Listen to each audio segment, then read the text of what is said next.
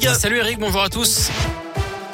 On commence par vos conditions de circulation dans la région. Prudence hein, sur les reliefs en Auvergne-Rhône-Alpes. Il a neigé hier soir et cette nuit. De la neige et surtout du verglas par endroits, notamment dans la Loire, les monts du Forêt et du Pilat. Ça glisse au-dessus de 650 mètres d'altitude. Même chose sur une grosse partie du réseau secondaire en Haute-Loire, notamment le bassin du Puy-en-Velay, très verglacé aujourd'hui. À la une, il faut aller plus vite et plus fort sur la vaccination. C'est ce que dit ce matin Olivier Véran. Il annonce que les pharmacies pourront ouvrir tous les dimanches en décembre et en janvier pour multiplier les créneaux. 12 millions de Français ont eu leur vaccination de rappel. Plus de 600 000 se font vacciner chaque jour, alors que la situation sanitaire, elle, se dégrade. Plus de 72 000 nouveaux cas lundi. C'est un record depuis le début de l'épidémie. Pour autant, le ministre de la Santé voit quand même des signes positifs. Écoutez-le, il était sur le plateau de France 2 ce matin. Ce que nous constatons depuis quelques jours, c'est un ralentissement de la croissance épidémique. C'est-à-dire que nous étions à plus 60% de cas en une semaine, ensuite plus 40%.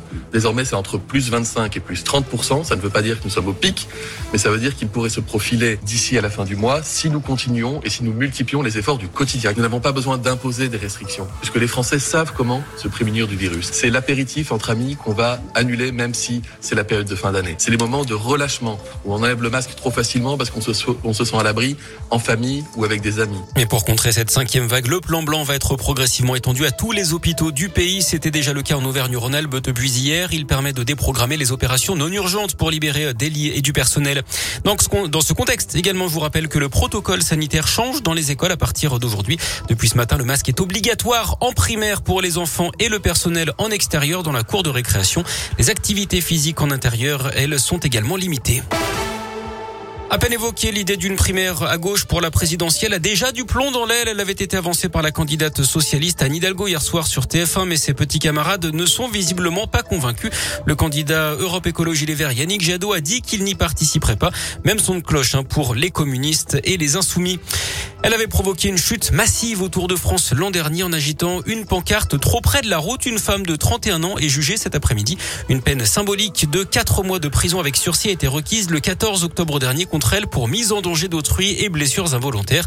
Jugement qui avait été mis en délibéré. L'actu sport, c'est du foot avec de la Ligue Europa. Ce soir, l'OL reçoit les Glasgow Rangers à partir de 18h45.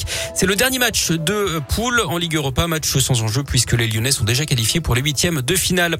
Et puis la France joue la carte de la prudence avant les Jeux Olympiques de Pékin en février prochain. Paris annonce ce matin qu'il n'y aura pas de boycott diplomatique de la France en Chine. À l'inverse, le Royaume-Uni, le Canada, les États-Unis, mais aussi l'Australie avaient annoncé qu'ils enverraient des athlètes, mais pas de responsables officiels. C'est pour euh, contester la politique du régime chinois. Pékin a répondu ce matin que ces pays, je cite, en paieraient le prix.